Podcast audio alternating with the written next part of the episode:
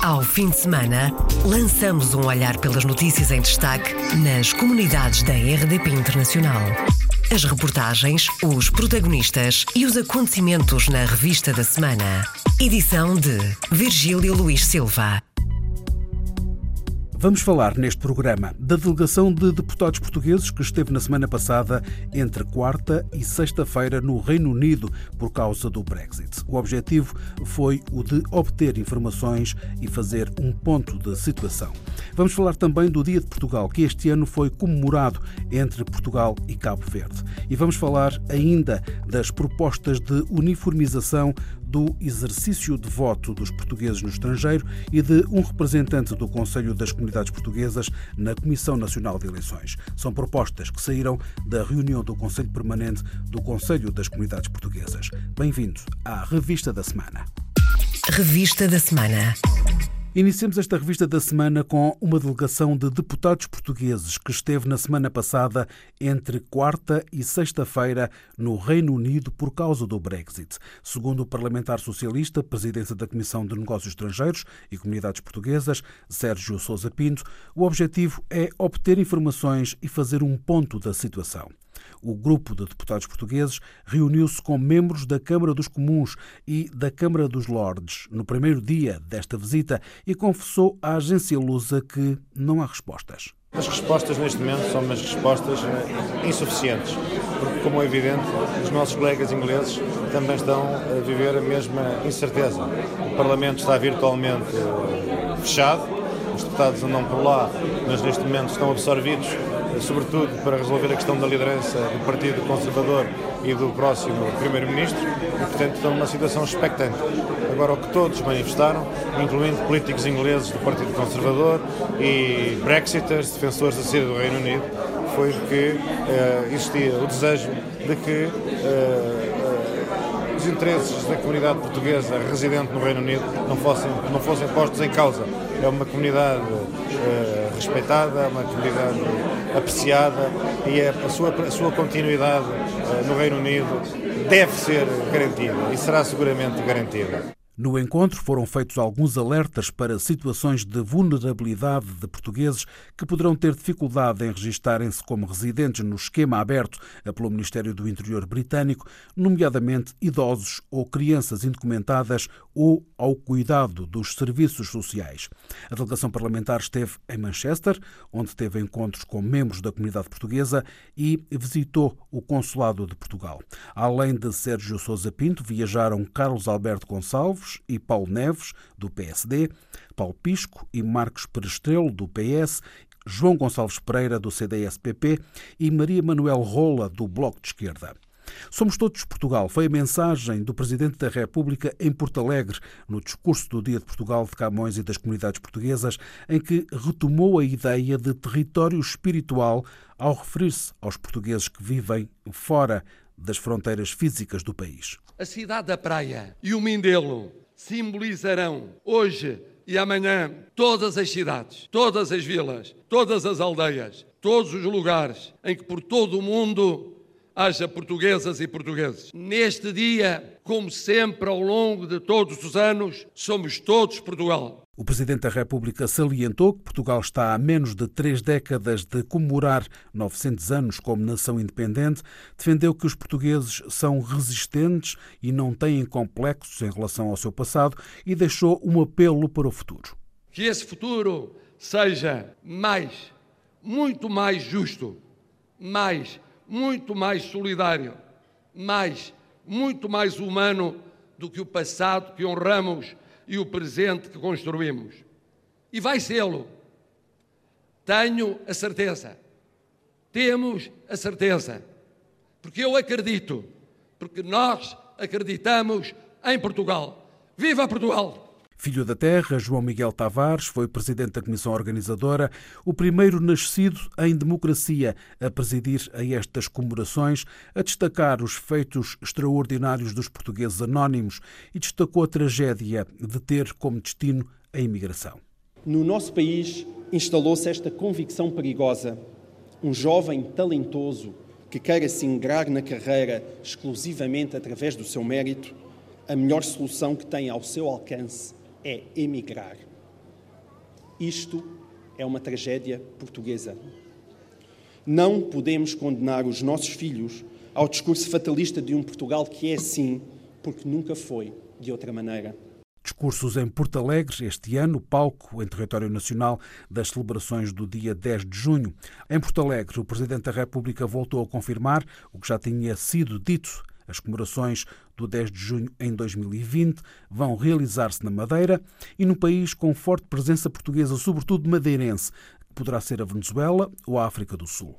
Marcelo Rebelo de Sousa confirmou a sua intenção e voltou a dizer que só não foi este ano devido às eleições regionais. É um compromisso já assumido. Só não foi este ano por causa das eleições legislativas regionais. Portanto, Madeira e mais que país? ano será Madeira e depois provavelmente tem que ser uma comunidade madeirense grande. Mais lógico era a Venezuela, não era?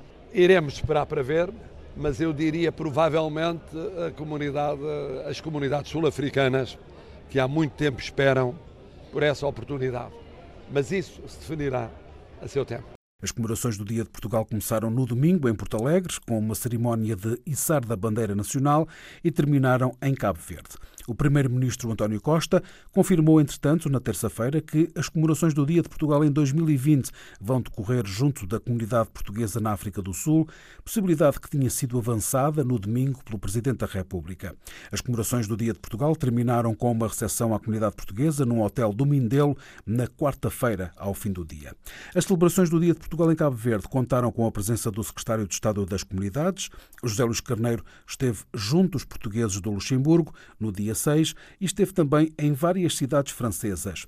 No intervalo da chegada de França e antes de embarcar para a cidade da Praia, o secretário de Estado das Comunidades sublinhou a importância dos 157 gabinetes de apoio ao imigrante em Portugal e a criação destas estruturas no estrangeiro com o objetivo de criar uma rede de gabinetes de apoio ao imigrante no mundo criamos gabinetes de apoio ao imigrante no estrangeiro, nomeadamente em eh, territórios, em municípios onde temos importantes comunidades. Não apenas na Europa, como disse, mas também, por exemplo, na Austrália, em Melbourne e no West, que fica próximo de Sydney. Estabelecemos também protocolo de, com o município de Toronto, no Canadá, e também já estabelecido em Wrexham, no Reino Unido. Estamos a negociar um com Londres e também eh, em diálogo com Nova Iorque. O objetivo é criar uma rede de gabinetes de apoio ao imigrante no estrangeiro e depois estabelecer um prémio para as melhores práticas no acolhimento e na integração dos portugueses no uh, estrangeiro. Exemplos da criação de gabinetes de apoio ao imigrante no estrangeiro, avançados à RDP Internacional pelo Secretário de Estado das Comunidades. José Luís Carneiro descreveu o Dia de Portugal de Camões e das Comunidades desta forma.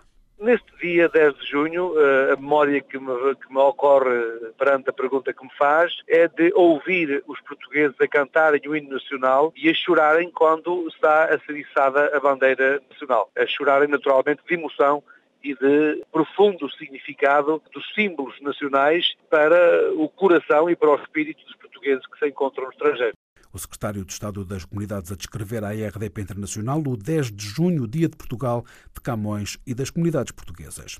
As comunidades portuguesas são Portugal dinâmico. A frase é de Flávio Martins, presidente do Conselho Permanente do Conselho das Comunidades Portuguesas, a viver no Rio de Janeiro, numa reflexão no dia em que se celebrou a Portugalidade. Que as nossas comunidades são Portugal e um Portugal dinâmico. São Portugal que experimenta o que é sair do seu país. Muitos, às vezes, saíram por condições que impeliram, que forçaram as pessoas a sair, a sair de Portugal, mas que saíram geograficamente, mas nunca saíram da ligação afetiva e efetiva que as comunidades têm, que muitas vezes, ou em algumas vezes, até em condições adversas lá fora, ou mesmo com a falta de reconhecimento que hoje há aqui uma mudança de visão, não é?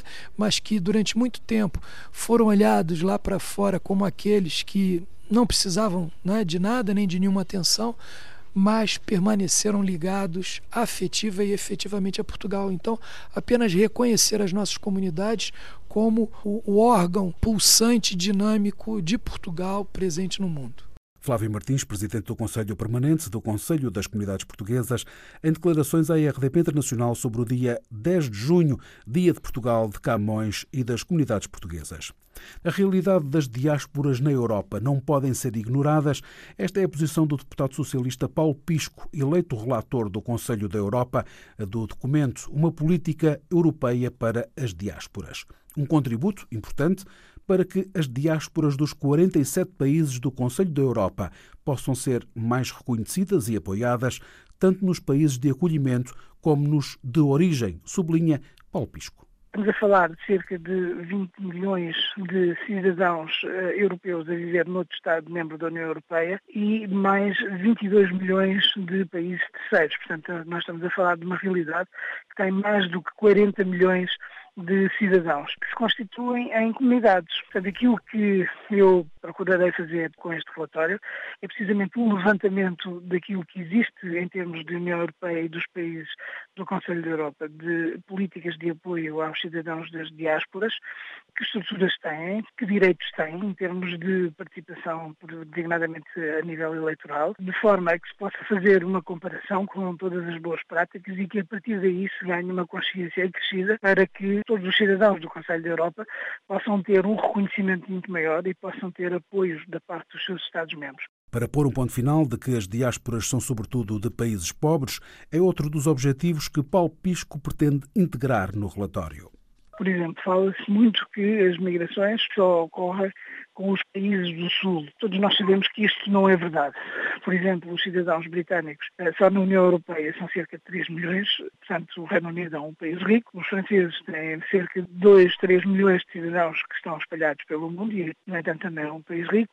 A Suíça tem perto de 800 mil cidadãos também imigrados. A Alemanha tem grandes comunidades de cidadãos, etc. Portanto, também se trata aqui de desfazer alguns mitos Paulo Pisco, deputado socialista, relator do documento Uma Política Europeia para as Diásporas, foi eleito na reunião da Assembleia Parlamentar do Conselho da Europa, que decorreu no final de maio, em Zurique, na Suíça. O deputado socialista pela Europa participou na recepção do embaixador de Portugal em França, a comunidade portuguesa, por ocasião do Dia de Portugal.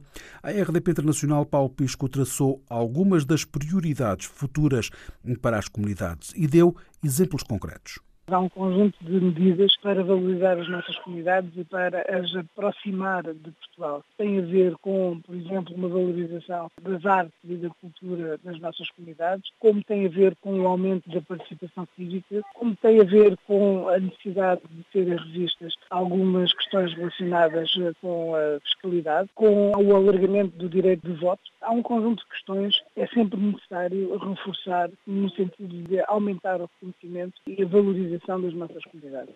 Paulo Pisco, deputado do PS, eleito pela Europa em declarações à RDP Internacional. O Presidente da República confirmou que Portugal vai abrir uma embaixada em Abidjan. De visita à Costa do Marfim, Marcelo Rebelo de Sousa apontou esta decisão como um sinal simbólico forte nas relações entre os dois países. Nós vamos abrir uma embaixada portuguesa na Costa do Marfim. E eu não escondo, Senhor Presidente, que é um triunfo dos dois países, mas é um triunfo pessoal seu. Porque eu sei como o Sr. Presidente se empenhou nisso.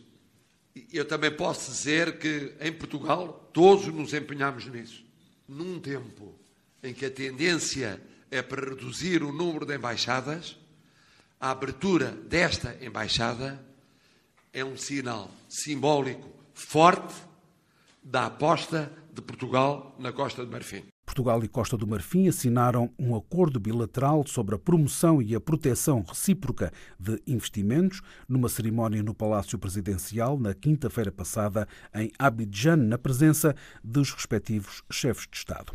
Encerramos esta revista da semana com as propostas de uniformização do exercício de voto dos portugueses no estrangeiro e de um representante do Conselho das Comunidades Portuguesas na Comissão Nacional de Eleições propostas que saíram da reunião do Conselho Permanente do Conselho das Comunidades Portuguesas. A reunião foi no final de maio e as propostas são aqui explicadas pelo presidente do Conselho Permanente, Flávio Martins. A uniformização dos meios de votação. Isto é, que nós não tenhamos presenciais somente para um ato eleitoral e depois um outro ato eleitoral com um voto por correspondência e voto presencial. Nós entendemos que é importante que haja essa opção para as comunidades, isto é, delas poderem optar pelo voto presencial ou então permanecerem no tradicional voto postal. Iremos encaminhar uma proposta para uma experimentação do voto eletrônico não presencial, isto é, à distância, para as comunidades, pelo menos para os nossos círculos da Assembleia da República, porque entendemos que isso é importante, e também faremos uma proposição de mudança na lei que regulamenta a composição da CNE, para que tenhamos lá também um conselheiro indigitado pelo CCP. A poucos meses das eleições legislativas de 6 de outubro, os conselheiros lançam o desafio aos partidos políticos, a consagração de medidas concretas para as comunidades nos programas eleitorais, como destaca Flávio Martins. Esperamos que os programas dos partidos políticos, inclusive agora para a eleição à Assembleia da República, né, para as legislativas, os partidos políticos tragam em seus programas propostas concretas para as comunidades. Temos visto né, historicamente vários eh, programas, mas que muitas vezes trazem uma carta de intenções. Achamos que isso é válido também, mas queremos aprofundar mais essa discussão com propostas que possam ser concretizadas no próximo governo, na próxima legislatura legislatura e até para que nós do CCP possamos acompanhar o que foi feito, o que foi prometido, até porque isso também já foi bastante destacado, né? Aumentamos exponencialmente ah, o número de eleitores nas comunidades. A realização de um plenário anual na Assembleia da República para debater a temática dos portugueses no mundo é outra das propostas dos conselheiros. O Conselho Permanente aprovou também alterações à lei do Conselho das Comunidades Portuguesas, desde a mudança de tutela do Ministério dos Negócios Estrangeiros para o Conselho de Ministros, bem como o aumento da representatividade de género. Propõem que pelo menos 40% dos eleitos sejam de sexo diferente, um aumento face à proporcionalidade constante na lei anterior, que referia um terço, ou seja, cerca de 33%. Mas a verdade é que a liderança do Conselho Permanente continua a ser ocupada só por homens. Nelson Ponta Garça não se recandidatou à vice-presidência, sugeriu que fosse ocupada por uma das três conselheiras, com assento no Conselho Permanente. Lígia Fernandes, eleita pela África do Sul, justifica a recusa. Há falta de presença feminina mas as senhoras têm que se elevar a este ponto e terem o tempo e terem o tempo para contribuir, não é? Porque isto tem os seus deveres. Isto não é só vir passar umas férias a Portugal. Temos os nossos deveres, há muito compromisso e tem que haver tempo da parte dos conselheiros ou quem se candidata a conselheiro ou conselheira. Indisponibilidade foi também o argumento de Rita Santos, eleita por Macau. Já Milúdia Almeida, a viver em Caracas, diz que não pode aceitar devido à situação na Venezuela e explica porquê. Eu considero-me muito capaz de liderar, e não digo somente ser secretário ou ser vice-presidente, senão também como presidente de um conselho permanente. Como mulher, sinto-me capaz disso. O que acontece neste momento é que a situação atual que vive a Venezuela não me permite, porque para ser uma figura decorativa eu não sirvo para isso. E se estás numa diretiva de um conselho permanente, é para trabalhar, não é para estar aí só para a fotografia. A minha filosofia nunca foi a da fotografia, foi sempre de trabalho. Num país onde os cortes elétricos são de 8 horas, são de 3 dias, são de 10 dias, onde tu não, depois não tens net, não há as comunicações colapso, as comunicações locais são também difíceis, então imagina-te as internacionais muito mais então não é o momento para eu optar por esse lugar. Foi a única razão. Argumentos e justificações à parte, Paulo Martins, dos Estados Unidos, defende uma maior representação no CCP de mulheres e de jovens. Todos estes três anos foram muito positivos pelo envolvimento dos atuais conselheiros, pelo empenho que eles tiveram. E, portanto, isso é um estímulo para os mais novos. E é por aí que conseguimos também atrair os mais novos. Mas não só os mais novos, como também as senhoras. E essas senhoras também têm que ter lugares de liderança dentro deste Conselho Permanente das Comunidades Portuguesas. E isso é um desafio que lanço aqui para que as pessoas tencionem concorrer ao Conselho das Comunidades, que se tencionem envolver, mas também que estas senhoras se lancem para uh, lugares de decisão. Quanto aos mais jovens, acho que são sempre bem-vindos, porque nós temos que rejuvenescer e os mais jovens que se envolverem com o Conselho das Comunidades Portuguesas poderão dar um grande exemplo a todos os outros. Menos otimista quanto à participação dos jovens no Conselho das Comunidades está Ângelo Horto, eleito pelo Brasil. Nós pegarmos os jovens das nossas comunidades para participar deste conselho, nós vamos pegá-los exatamente quando eles estão ou em formação escolar nas universidades ou estão nos seus primeiros empregos. E é, é muito complicado porque a dedicação do conselheiro ela tem que ser total. Porque o conselheiro ele não é apenas aquele elemento que vem a Lisboa às reuniões quando precisa ou coisa parecida. O trabalho dele é constante é constante na sua comunidade, porque é, são os problemas que se apresentam, os problemas consulares, os problemas com documentação, sociais, enfim. Então, eu vejo a participação da juventude ainda um pouco acanhada por causa disso. Conselheiros das comunidades portuguesas que integram o Conselho Permanente, uma reunião de três dias que esteve em foco no Câmara dos Representantes, com edição e apresentação de Paula Machado, para ouvir agora em podcast em rdpinternacional.rtp.pt. Já depois desta reunião do Conselho Permanente do Conselho das Comunidades Portuguesas, as conselheiras das comunidades emitiram um comunicado onde fazem uma proposta para a alteração da Lei da Paridade de Género. Pretende-se que a representação feminina aumente de 30 para 40 40% e que os dois primeiros lugares elegíveis sejam ocupados por pessoas de género diferente. Silvia Renda, conselheira das comunidades pela Austrália, explicou à RDP Internacional o que se pretende atingir. Portanto, isto foi uma iniciativa a nível geral das conselheiras do Conselho, uh, com os nossos colegas, todas subscrevemos a essa, uh, a essa proposta e começamos por aqui, mas gostaríamos de ir além disso, porque nós, como mulheres e como conselheiras, nos nossos países de acolhimento, fazemos trabalho com as nossas comunidades, com as mulheres da nossa comunidade, e estamos a tentar fazer esse movimento uh, a nível local, mas gostaríamos também de o fazer a nível do Conselho das Comunidades Portuguesas. A conselheira pela Austrália adianta que propõe, para além do aumento do número de conselheiras, que se possa incorporar o tema da igualdade no próprio Conselho das Comunidades. Queremos também incorporar o tema da igualdade, da paridade, mesmo dentro das temáticas que fazem parte do Conselho das Comunidades Portuguesas. Nós temos três comissões temáticas que lidam com vários temas. Nós gostaríamos de aumentar os temas também para incorporar a questão da igualdade, não só a igualdade de género, mas a igualdade em geral. Isso é, é o nosso primeiro passo, é conseguirmos mais mulheres no Conselho a participarem, porque agora somos 15 num universo de 65 conselheiros e conselheiros e então queremos aumentar esse número e queremos também ter um diálogo mais ativo sobre as questões da igualdade, seja a igualdade de género ou a igualdade em geral noutros, noutras áreas. Silvia Renda, conselheira pela Austrália do Conselho das Comunidades Portuguesas. Fechamos assim esta revista da semana. Ao fim de semana, lançamos um olhar pelas notícias em destaque nas comunidades da RDP Internacional. As reportagens, os protagonistas e os acontecimentos na revista da semana. Edição de Virgílio Luís Silva.